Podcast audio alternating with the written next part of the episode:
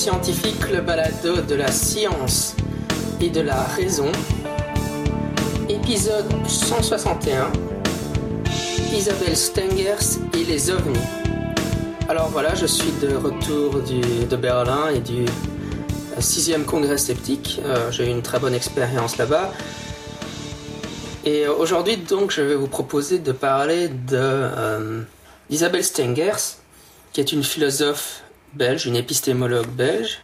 Et pour ce faire, je vais reprendre euh, le contenu de deux articles que j'ai écrits, euh, deux billets que j'ai écrits sur mon blog. L'un, je l'avais écrit en 2009, qui s'intitule Quelques mots à propos d'Isabelle Stengers. Et l'autre que j'ai écrit en 2012, très récemment, et qui s'appelle Isabelle Stengers ou l'art de prendre position dans des débats auxquels on ne connaît rien. Qui est Isabelle Stengers pour ceux qui ne connaissent pas? Isabelle Stengers est particulièrement connue en Belgique. Elle est euh, la philosophe euh, la plus connue de l'Université libre euh, de Bruxelles. Et elle est donc une épistémologue, une spécialiste de la, de philosophie des sciences. Elle est devenue célèbre. il faut quand même remettre ça dans son contexte. Je dirais que c'est une célébrité toute relative, mais elle est devenue célèbre en, Belgique à cause d'un ouvrage qu'elle a écrit en collaboration avec Ilya Prigogine, donc qui s'appelle La Nouvelle Alliance, qui a été publié donc en 86 et qui est un livre de Prigogine et Stengers. Ils en ont écrit ensuite un deuxième qui s'intitule lui Entre le temps et l'éternité. Disons que le livre présente principalement les idées de Prigogine qui est donc un, qui était donc, il est décédé aujourd'hui, un physicien. Et Isabelle Stenger, c'était évidemment au tout début de sa carrière à l'époque, mais ça a suffi à établir, disons, sa, sa notoriété. Bon, évidemment, moi, je, ne suis pas physicien. Euh, durant mes études, j'ai lu le. C'était une de mes lectures obligatoires euh, en épistémologie, en philosophie des sciences, donc le livre de Prigogine et Stengers. Bon, je signalerai juste que Jean Bricmont, qui est justement un rationaliste sceptique, euh, euh, athée, enfin, donc qui est plutôt dans la mouvance, dans, laquelle moi j'apprécie, peut-être pas toujours ses idées politiques, mais en tout cas euh, autrement ses idées du côté de, la critique des pseudosciences. Je suis du côté de Jean Bricmont. Et Jean Bricmont avait écrit un article d'une cinquantaine de pages, publié dans une revue euh, scientifique euh, qui est une critique donc du livre de Prigogine qui s'appelle euh, Science of Chaos or Chaos in Science, donc la science du chaos, ou c'est un jeu de mots évidemment, la science du chaos ou le chaos en science, où il critiquait l'interprétation que faisait Prigogine dans ce livre. Euh, on peut dire que d'ailleurs, entre parenthèses, c'est peut-être le, début du fait que Stengers et Bricmont sont pas trop, euh, euh, enfin, ils se critiquent l'un à l'autre, puisque évidemment, aujourd'hui, Jean Bricmont est surtout connu pour sa, collaboration à, l'affaire Sokal. où il a, donc contribué au livre qui est vraiment excellent, qui s'appelle Les impostures intellectuelles, qu'il a coécrit avec Alan Sokal. Évidemment, euh, Isabelle Stengers, elle a des mots extrêmement durs vis-à-vis de l'affaire Sokal. Je ne vais pas rentrer aujourd'hui dans ce qu'est l'affaire Sokal, mais par exemple, euh, elle nous dit à ce sujet-là dans l'article récent qu'elle a publié dans Philosophie Magazine, à propos du livre de Sokal et Bricmont, elle nous dit euh, C'est ce dont témoigne le livre de Sokal et Bricmont, monument d'arrogance et de mépris, l'illustration même de ce que la guerre, entre guillemets donc la guerre des sciences, rend bête. Donc voilà, euh, et, Stengers, euh, c'est pas vraiment euh, la folle histoire d'amour au niveau des idées. Et encore une fois, du côté de l'affaire Sokal, je suis clairement du côté de Sokal et Bricmont et pas du côté d'Isabelle Stengers. Disons que pour ce petit détour, voilà, ça c'est comme ça qu'Isabelle Stengers est devenue célèbre à cause de ce livre qu'elle a coécrit donc avec Prigogine, qui est quand même l'auteur principal. Et puis par la suite, euh, elle a fondé euh, la maison d'édition euh, Les Empêcheurs de penser en rond. Donc les Empêcheurs de penser en rond étaient fondés en 1990 à l'initiative de Stengers et de Philippe Pignard. Et donc c'est une collection, vous la connaissez peut-être, mais qui, publie pas mal de choses de gens comme le tenant de l'existence d'authentiques phénomènes paranormaux Bertrand Meust, ou encore l'ethnopsychiatre Toby Nathan, évidemment, euh, Isabelle Stenger s'est pas mal publiée elle-même dans sa propre maison d'édition, c'est toujours plus facile. Voilà, et donc maintenant, bon, bah, je pense qu'elle elle tient un peu les rênes euh, de la, du département de philosophie, euh, d'après les échos que j'en ai, à l'Université libre de Bruxelles. Donc voilà un peu qui est Isabelle Stengers, pour ceux qui ne le sauraient pas. Mais alors, je vais donc parler uniquement de ses positions concernant le phénomène ovni. Bon, elle a une, ample... Enfin, elle a publié de nombreux ouvrages sur toutes sortes de sujets. Pour, pour rappel, moi, au niveau philosophique, bon, d'abord, euh, donc j'ai en plus de la psycho, j'ai une maîtrise de philo, donc moi je suis pas un critique. Euh, enfin, je suis un fan de la philosophie. C'est un sujet qui m'intéresse énormément. Euh, toutes les semaines, j'écoute moult podcasts philosophiques et je lis aussi pas mal de philo. Euh, mais en philosophie, je dois dire que un de mes critères, c'est comme je dis en, en rigolant, ce qui se comprend bien s'énonce clairement. Donc j'aime les philosophes qui sont clairs. J'aime pas les philosophes qui ont tendance à, à brouiller un peu, enfin à avoir un discours confus, etc. Vous savez, qui bon, c'est une tendance qu'on j'ai tendance à qualifier de postmoderne, même si bon, je pense pas qu'Isabelle Stenger se qualifierait elle-même de postmoderne, mais où on, on, on, donne une, impression d'intelligence en ayant un style particulièrement difficile à lire. Bon, évidemment, c'est toujours délicat un peu de faire un jugement là-dessus, puisque Bon, il y a des auteurs qui sont vraiment ardus à lire. Hein. Bon, des gens comme Hegel ou Kant. Bon, maintenant, je pense que Hegel ou Kant ont une pensée vraiment intéressante et puissante, etc. Et bon, par exemple, bon, Kant, maintenant, je, suis, je trouve qu'il c'est un auteur assez fascinant à lire. Bah oui, il a un style ardu, mais euh, c'est pas pour dissimuler le fait que sa pensée n'est pas profonde. Au contraire, euh, je veux dire, c'est, il, est très technique dans sa façon de parler, et euh, c'est parce que c'est la meilleure manière qu'il a d'exprimer ses idées. Mais bon, il faut toujours un peu. enfin, quand j'aborde des auteurs de philosophie, j'ai tendance toujours à me demander est-ce que l'auteur Bon, si, il y a des auteurs dont je suis fan, comme Massimo Pigliucci, qui est, un docteur en biologie et docteur en philosophie, qui écrit des bouquins de philo, il est parfaitement compréhensible. Euh, je veux dire, il est, il est écrit dans un style très clair.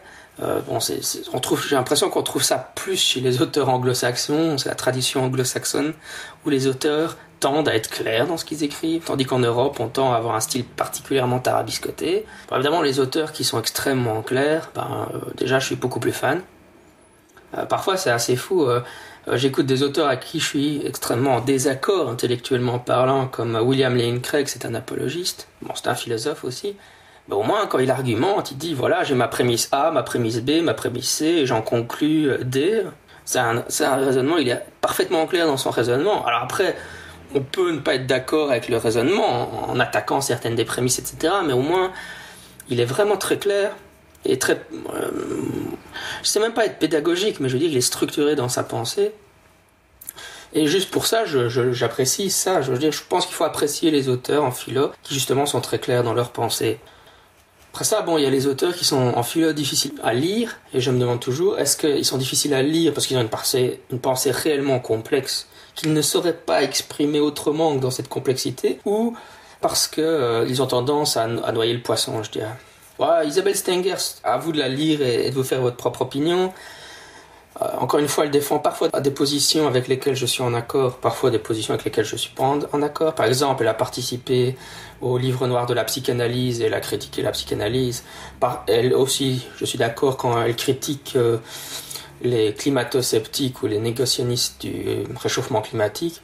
Par contre, là où je suis pas d'accord, c'est quand justement, euh, comme on va le voir, euh, elle fait la promotion de ce que je considère être certaines formes, euh, pour le dire simplement, elle fait la promotion de ce que je considère être la pseudoscience, que ce soit du côté du paranormal ou de l'ufologie, euh, ce qui va être le sujet de, cet épisode. Mais aussi, bon, je suis pas d'accord quand avec les positions, par exemple, qu'elle a sur les OGM, par exemple, d'autres choses dans ce style-là. Mais, même quand je suis d'accord avec elle, parfois je ne suis pas toujours sûr de son argument. Quel est l'argument qu'elle veut Je me demande souvent c'est quoi l'argument qu'elle énonce et c'est pas clair pour moi. Alors évidemment, bon, il y a beaucoup de gens, je pense, qui sont simplement impressionnés par ce genre de choses et qui se disent c'est pas parce qu'elle n'est pas claire que ce qu'elle dit n'est pas brillant, c'est parce que moi je suis pas capable de comprendre. Euh, personnellement, ayant fait la philo, euh, j'en suis revenu de ce genre de position. Déjà, pense que les, intellectuels doivent faire un effort pour être clairs. S'ils échouent à être clairs, à ne pas énoncer clairement leurs arguments, c'est un problème chez eux et pas chez le lecteur. Bon, je suis désolé, mais on doit écrire pour son lecteur. Alors si on est abscon pour le plaisir d'être abscon. Et puis parfois, je pense qu'il y a simplement, j'ai du mal à voir l'argument vraiment structuré euh, derrière tout ça. Et souvent, on voit qu'il y a une sorte de glissement entre ce qui relève du domaine de la science et ce qui relève du domaine politique. On a l'impression que les deux domaines sont, chez Stengers, on a une confusion mm, semi-permanente entre les deux domaines qui me perturbe toujours beaucoup. donc, je ne vais pas en dire plus sur, sur son œuvre, dire à vous de juger. Moi, toute cette introduction que je viens de faire, c'est pour vous dire, Stengers, je suis pas fan. Euh, c'est pas le genre de philosophe. Euh, autant j'aime la philosophie des sciences, autant je Stenger, ça me laisse plutôt froid. Mais encore une fois, voilà, elle aborde des tas de sujets. Donc, il y a un sujet dont je suis plutôt spécialisé, c'est le débat autour du, phénomène ovni. Et ça tombe bien puisque Isabelle Stenger s'en parle. Donc, euh, je vais me contenter de, faire un zoom sur cet aspect-là de son, de son discours et de voir ce qu'elle nous dit. Et je pense qu'en critiquant cet aspect-là, ben, on voit un peu comment elle fonctionne, et je pense qu'après, on peut Bon, là, je m'avance peut-être un peu, mais je dis, hmm, je veux dire, si, si elle est problématique sur cet aspect-là, que justement je, peux je maîtrise bien, très bien, et donc je peux évaluer à sa juste valeur, je me dis, bah, quand elle parle d'autres choses que je connais moins bien, ouais, ça me laisse dubitatif. Hein. Comment est-ce qu'elle en est venue à parler du phénomène ovni Eh ben, bon, Isabelle Stenger, c'est les Belges. Hein. Et donc, vous savez qu'en 89-92, il y a eu la fameuse vague belge d'ovni. Et euh, elle a été en contact avec la Société belge d'études des phénomènes spatiaux, la SOBEPS, dont je vous ai parlé régulièrement sur ce balado, aujourd'hui association des devenue la COBEPS, qui est selon moi clairement un groupe qui a une approche pro-hypothèse extraterrestre du phénomène ovni. Attendons-nous bien, ils essayent toujours de s'avancer en se présentant comme un groupe athéorique. Bon. Mais euh, je veux dire, quand on regarde de près, on se rend bien compte que euh, la plupart des auteurs défendent l'hypothèse extraterrestre et ils ont, ils ont un discours antiseptique euh, relativement euh, clair et non ambigu. Hein. Donc, enfin, je renvoie là à tous les épisodes qu'on a déjà fait sur la vague belge, etc. Vous allez, vous allez sur le blog du podcast, vous cliquez sur le mot clé vague belge d'OVNI et vous voyez tous les épisodes où on a déjà abordé ces questions-là. Et donc, Isabelle Stengers a été en contact, je ne sais pas comment cette prise de contact s'est faite, mais euh, donc la SOBEPS a publié deux livres sur euh, la vague belge, Vague d'OVNI sur la Belgique 1 et Vague d'OVNI sur la Belgique 2, bon pour faire ça, VOB 1, VOB 2. Et donc pour VOB 2, pour le deuxième volume, qui est sorti en 1994, donc deux ans après la fin de la vague, Isabelle Stengers a écrit une préface.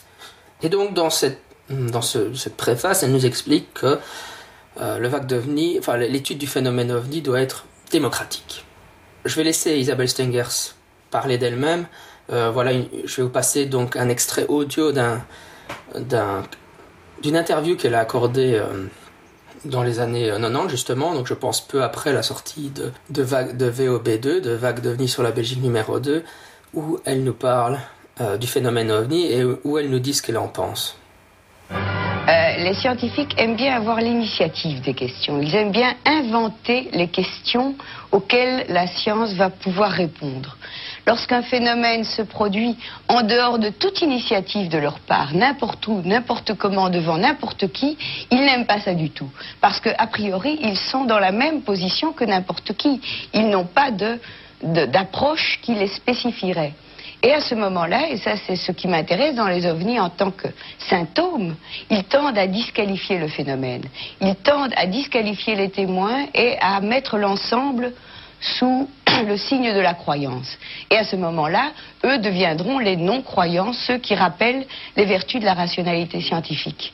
Il y a donc là quelque chose de pathologique en mon sens, parce que bien évidemment, beaucoup de phénomènes nous posent problème sans que les scientifiques aient pris la moindre initiative. C'est donc une très mauvaise habitude qui se révèle, notamment autour de ce phénomène ovni, et une habitude qui met en danger des relations démocratiques entre science et société. Dans une, autre interview qu'elle donne un peu plus tard, donc là en 1997, dans la, revue Anomalie numéro 2, qui a été publiée par l'Observatoire des parasciences, elle nous dit, donc je cite Isabelle Stengers, Je ne connais pas grand-chose aux ovnis. Ce que je connais un peu, c'est la SOBEPS. Pour moi, un groupe assez exceptionnel qui a maintenu une attitude d'exigence. Deux points entre guillemets. Restons à l'épreuve des ovnis, n'essayons pas d'expliquer ce que c'est, Tâchons d'interviewer les témoins de telle sorte que leurs témoignages puissent nous apprendre éventuellement quelque chose et surtout, ne devenons pas sectaires afin de pouvoir tenter d'intéresser des gens non croyants, moi par exemple. Et enfin, dans, dans une interview qu'elle a accordée en avril 2012, et c'est un peu pour ça que je fais cet épisode, à Philosophie Magazine, cette fois-ci elle nous dit, je cite encore une fois Isabelle Stengers, Je n'ai rien à dire sur les ovnis en tant que tels, mais ce qui m'a intéressé, c'est ce qui s'est passé autour des ovnis en Belgique. Face à une démultiplication de, témoignages, un collectif, la SOBEPS, Société belge d'études des phénomènes spatiaux, attendait de dépasser l'opposition entre les illuminés, les martiens débarquent, et sachant, ce n'est rien, envoyons-leur des psys. Ils ont essayé de fabriquer un savoir pertinent, les événements étaient systématiquement répertoriés, la gendarmerie était au courant, on tâchait d'accueillir ces événements de manière intelligente, la question est alors comment fabriquer des savoirs sur des événements de ce genre sans les nier au nom de la raison? Donc vous voyez premièrement que entre euh, les différentes citations, on voit que sa pensée n'a pas beaucoup évolué sur le sujet.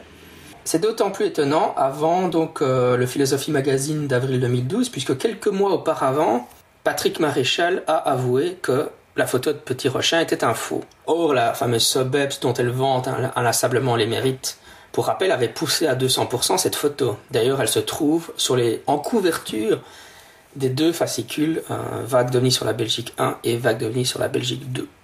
On se dit que elle a, dû voir dans les médias que euh, la SOBEP s'était vraiment trompée sur, le statut accordé à la photo de Petit Rachin. Je pense que l'information, quand on était en Belgique, même, dans le reste du monde, si on s'intéresse un temps, soit peu au sujet, euh, bah, que la photo était un faux, je pense qu'elle a dû être au courant. Mais bizarrement, ça n'a absolument pas altéré son opinion très favorable vis-à-vis de la SOBEPS. Elle se s'est pas du tout dit, tiens, euh, j'ai tout le temps vanté les, mérites du travail réalisé par la SOBEPS, mais peut-être que je devrais un peu pondérer mes propos. Non, non. donc en avril 2012, encore une fois, euh, elle nous dit que la SOBEPS a fait un travail formidable.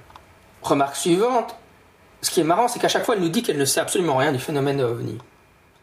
Là, elle nous dit Je n'ai rien à dire sur les ovnis en tant que tels. Bah, pourquoi est-ce qu'elle n'a rien à dire? Bah, Parce que c'est un sujet qui fondamentalement l'intéresse pas et euh, qu'elle ne, qu'elle ne connaît pas. Dans l'autre interview, donc celle qui date de 97, elle, commence aussi en nous disant Je ne connais pas grand-chose aux ovnis. Et si on lit carrément la préface, euh, la préface à VOB2, là elle nous dit dans le deuxième paragraphe Lorsque j'ai pris contact avec la SOBEPS, Lucien Clairbeau, donc, euh, qui était le président de la SOBEPS, m'a proposé, comme il le fait toujours, de participer au travail de terrain, de rencontrer des témoins, de vérifier par moi-même la rigueur et l'esprit critique que doivent respecter les enquêtes. J'ai néanmoins refusé l'offre de Lucien Clairbeau. Je ne désirais pas, en effet, participer aux recherches de, de la SOBEPS. Donc, encore une fois, elle vante les mérites du travail réalisé par la SOBEPS, mais elle ne connaît rien au phénomène OVNI. Et quand on lui propose de, de, voir le travail de terrain de la, de la de visu pour en évaluer la pertinence scientifique, elle le refuse parce que ça n'intéresse pas non plus.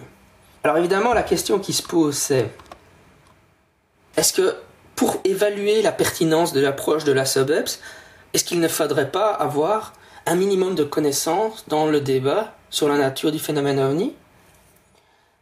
Moi, je trouve ça bizarre, ça me paraît une évidence. Comment juger du de, des positions tenues par la SOBEPS sans s'informer un minimum sur l'état de ce qu'on sait à l'heure actuelle, enfin, ou de ce qu'on savait à l'heure actuelle sur le phénomène ovni? À aucun moment, elle n'envisage un seul instant que pour pouvoir juger de la pertinence des travaux de cette organisation ufologique, pro-hypothèse extraterrestre, elle devrait s'intéresser un minimum à la littérature sur le phénomène ovni. Et donc pour moi, ça, me paraît une, évidence. Et puis évidemment, elle a une vision complètement déformée de l'état du débat. Elle vous fait des arguments d'épouvantail à la larigot. Je vous rappelle, voilà. Pour elle, en 1994, bon, elle, ne connaît rien du phénomène ovni, mais elle sait qu'il y a deux groupes. Il y a les illuminés et les sachants. Et les illuminés, c'est ceux qui pensent les martiens débarquent. Et les sachants, c'est ceux qui disent ce n'est rien, envoyons-leur des psys. Bon, remarque, vous voyez, les sachants, elle n'en cite pas. On ne sait pas de qui elle parle. Il n'y a pas de nom, pas de référence. C'est une entité comme ça. moi, j'ai la même chose avec avec Pierre Lagrange, qui est un autre, enfin qui est un sociologue qui critique beaucoup les rationalistes. Et chaque fois que je lis ses, critiques des rationalistes, il dit les rationalistes, ils disent ça, mais il dit pas de nom, il n'y a pas de citation, il n'y a pas de référence. On ne sait pas qui dit ça. Et souvent, moi, je suis un rationaliste et je me reconnais absolument pas dans ce qu'il raconte. Ou je ne connais pas comme ça, je ne sais pas, j'ai lu pas mal de bouquins de, sceptiques, de rationalistes, etc. Et a priori, je ne sais pas dire un auteur, comme ça, identifier directement un auteur qui défend la position qu'il attribue à tous les rationalistes de manière générale. Et très souvent, au contraire, je sais identifier des auteurs qui disent exactement l'inverse. Donc c'est vraiment marrant, là on a les sachants. Voilà, des gens qui diraient ce n'est rien en voyant leur des pendant la vague belge, qui s'est exprimé euh, de manière sceptique? Bah, C'est les astrophysiciens. Les sachants, les sachants c'était les astrophysiciens, oui. Donc évidemment, ce qu'elle nous dit, c'est qu'en fait, euh, les sachants, donc les astrophysiciens, quand ils ont pris position sur le, sujet, apparemment ils auraient dit... Euh, encore une fois, hein, parce que moi, bon, je connais Pierre Maguin, hein, dont j'ai déjà parlé sur ce podcast. Lui, il a écrit un article sur la vague belge sceptique. il n'a pas dit en voyant les témoins chez des psys. Hein. Encore une fois, je connais pas de sceptiques qui s'intéressent au phénomène ovni qui tiennent ce genre de discours. Enfin bon, alors, il faut le déformer complètement. On dit oui, le phénomène ovni était un phénomène sociopsychologique, oui, mais ça ne veut pas dire qu'il faut envoyer les témoins chez les psys. Enfin, c'est une, formulation qui est tellement dans l'argument d'épouvantail que c'en est ridicule. donc, euh, si les sachants, c'est des astrophysiciens, c'est quand même bizarre qu'elles nous disent Ah, mais en fait, il faut pas écouter les astrophysiciens, il vaut mieux donner la parole à un groupe d'ufologues pour hypothèses extraterrestres. Parce que c'est finalement ça qu'elle nous dit. Hein. Aussi, évidemment, ce qui est important, c'est qu'elle elle nous présente cette caricature du débat sur le phénomène ovni, tout en nous affirmant qu'elle ne connaît rien au sujet du phénomène ovni, qu'elle s'y intéresse même pas. Mais quand, la vague belge commence en 89, euh, il y a eu des tas de recherches scientifiques sur le phénomène ovni, parce que ça c'est le fameux, c'est une sorte de doxa flottante, comme ça que on ne sait pas expliquer le phénomène ovni, on ne sait rien sur le phénomène ovni, alors qu'il y a une immense littérature sur le phénomène ovni. Moi j'ai des dizaines, des dizaines de bouquins sur le phénomène ovni. On sait des tas de choses sur le phénomène ovni. Et donc il y a eu le projet Blue Book, euh, il y avait les travaux, les travaux du GEPAN, bon qui valent ce qu'ils valent, mais il y a eu des tas de chercheurs qui ont publié des choses sur le phénomène ovni, pro et contra euh, différentes hypothèses, mais prétendre qu'on ne sait rien, c'est faux. En 1989, on n'était pas sur une sorte de tabula rasa où on savait rien sur le phénomène ovni. Du coup, les scientifiques, par exemple, les entre guillemets sachants, puisque c'est le vocabulaire qu'elle affectionne, euh, les astrophysiciens, moi je dirais, bah, ils ont lu la littérature et ils, avaient déjà de quoi se forger une opinion. En 89, on a déjà de sérieuses raisons d'être sceptique vis-à-vis du phénomène ovni. Par exemple, Philippe Géclas, qui est probablement le plus célèbre sceptique du phénomène ovni, bah, il avait commencé à publier euh, des ouvrages UFO euh, Identified en 68, euh, Secret Centuries in Space 71, UFO Explained 74, UFO The Public Deceived 1983, UFO Abduction A Dangerous Game 1989.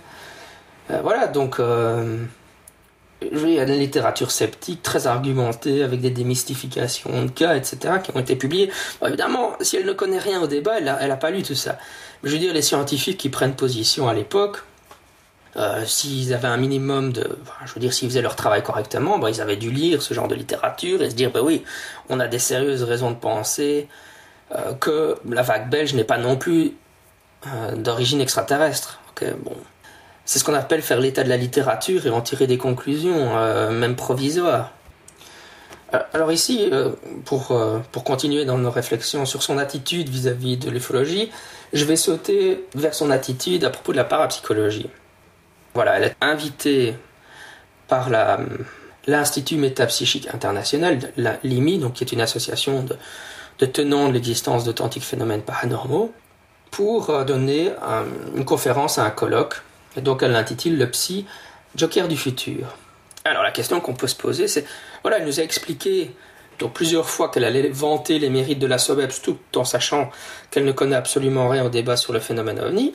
Est-ce qu'elle en connaît beaucoup plus sur le débat sur euh, l'existence ou non d'authentiques processus paranormaux? Voici ce qu'elle nous dit en introduction. Je souhaite aussi, donc c'est une conférence qu'elle a donnée en 2002.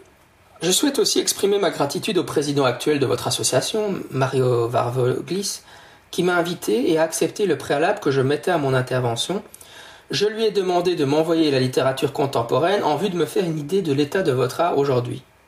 Je suis en effet en dehors de votre domaine, et je n'ai jamais accepté de m'adresser à des spécialistes en restant ignorant de l'essentiel de leurs problématiques. Mario Varvoglis m'a envoyé le livre de Dean Radin, The Conscious Universe, et quelques articles récents, parmi lesquels son message présidentiel dans le rapport annuel de l'an dernier. C'est de ce texte que je tirerai mon point de départ. Donc voilà, dès, dès le début, elle nous dit, elle va parler du psy, mais en fait, elle y connaît rien. Franchement, c'est ça, quoi. C'est ça qu'elle est en train de nous dire, qu'elle y connaît rien.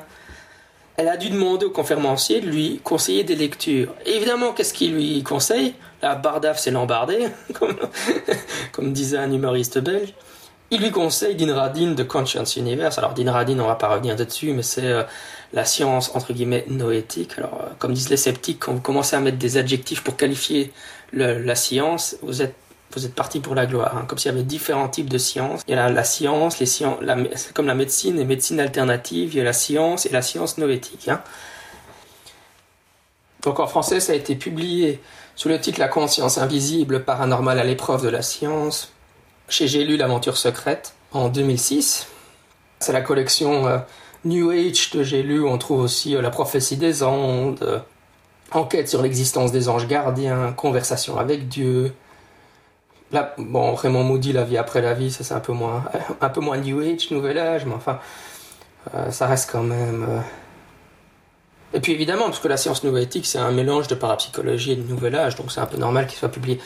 Mais alors, je sais pas, si, si lui ont donné l'édition française et qu'il s'était dans la collection J'ai lu l'aventure mystérieuse, à mon avis, ça aurait dû, un peu la faire tiquer. Et euh, j'en profite pour signaler que euh, j'ai publié une partie du dictionnaire sceptique qui est une critique euh, de l'ouvrage de Dean Radin, La conscience invisible. Donc si vous tapez dictionnaire sceptique, La conscience invisible, Dean Radin, vous tombez sur la traduction que j'ai faite. C'est une critique très détaillée de son ouvrage et des affirmations que, que Dean Radin y fait. Malheureusement, j'ai pas eu le temps de, tout traduire, je devrais le faire, mais je suis toujours très occupé. Mais il y a déjà un long texte qui couvre les premiers chapitres de l'ouvrage.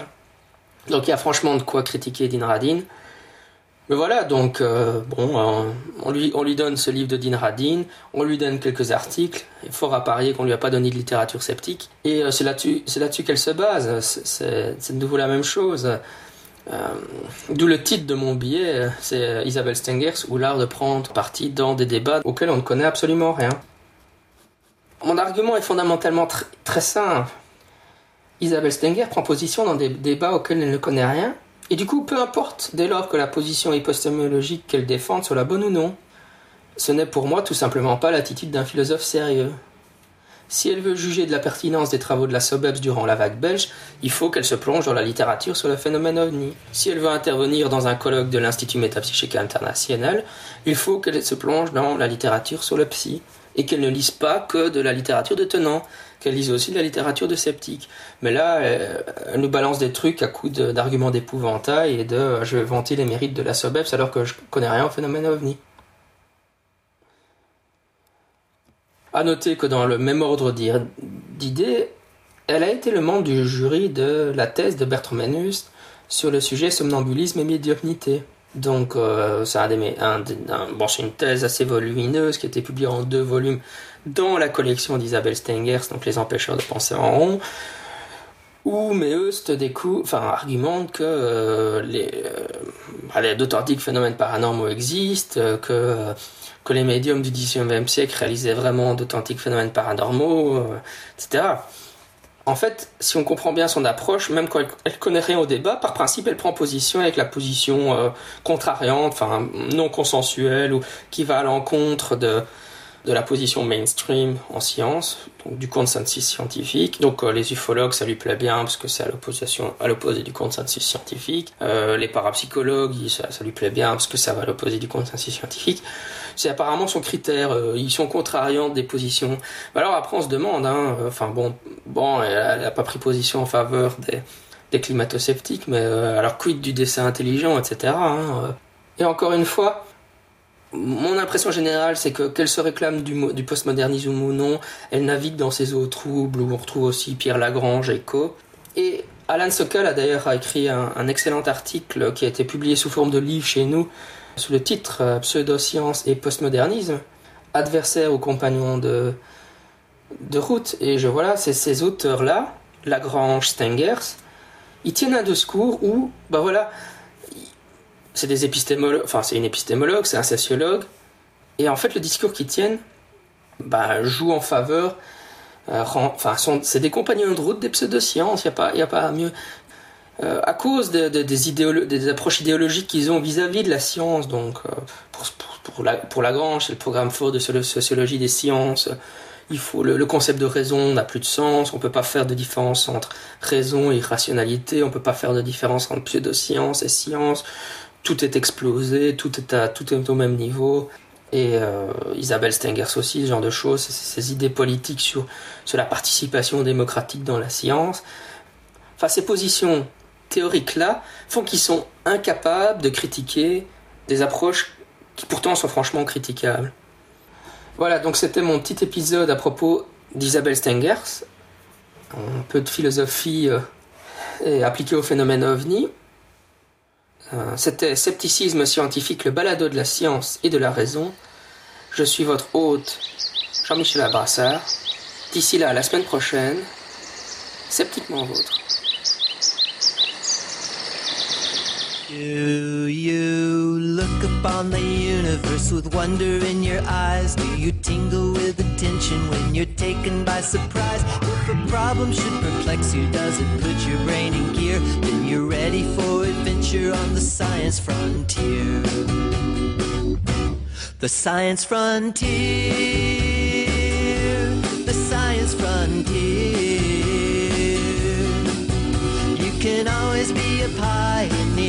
On the science frontier. All our continents are mapped and all our shipping lanes are known. So our planet doesn't want another Ponce de Leon. But we do need great explorers with the strength to persevere, blazing off in new directions through the science frontier. The science frontier.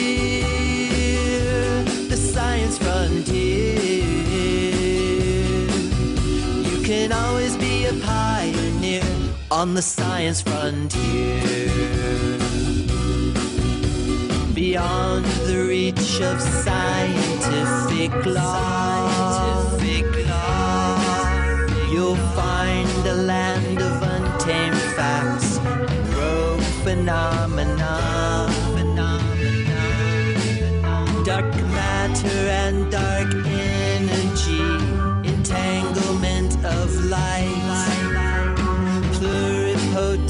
cells, the origins of life.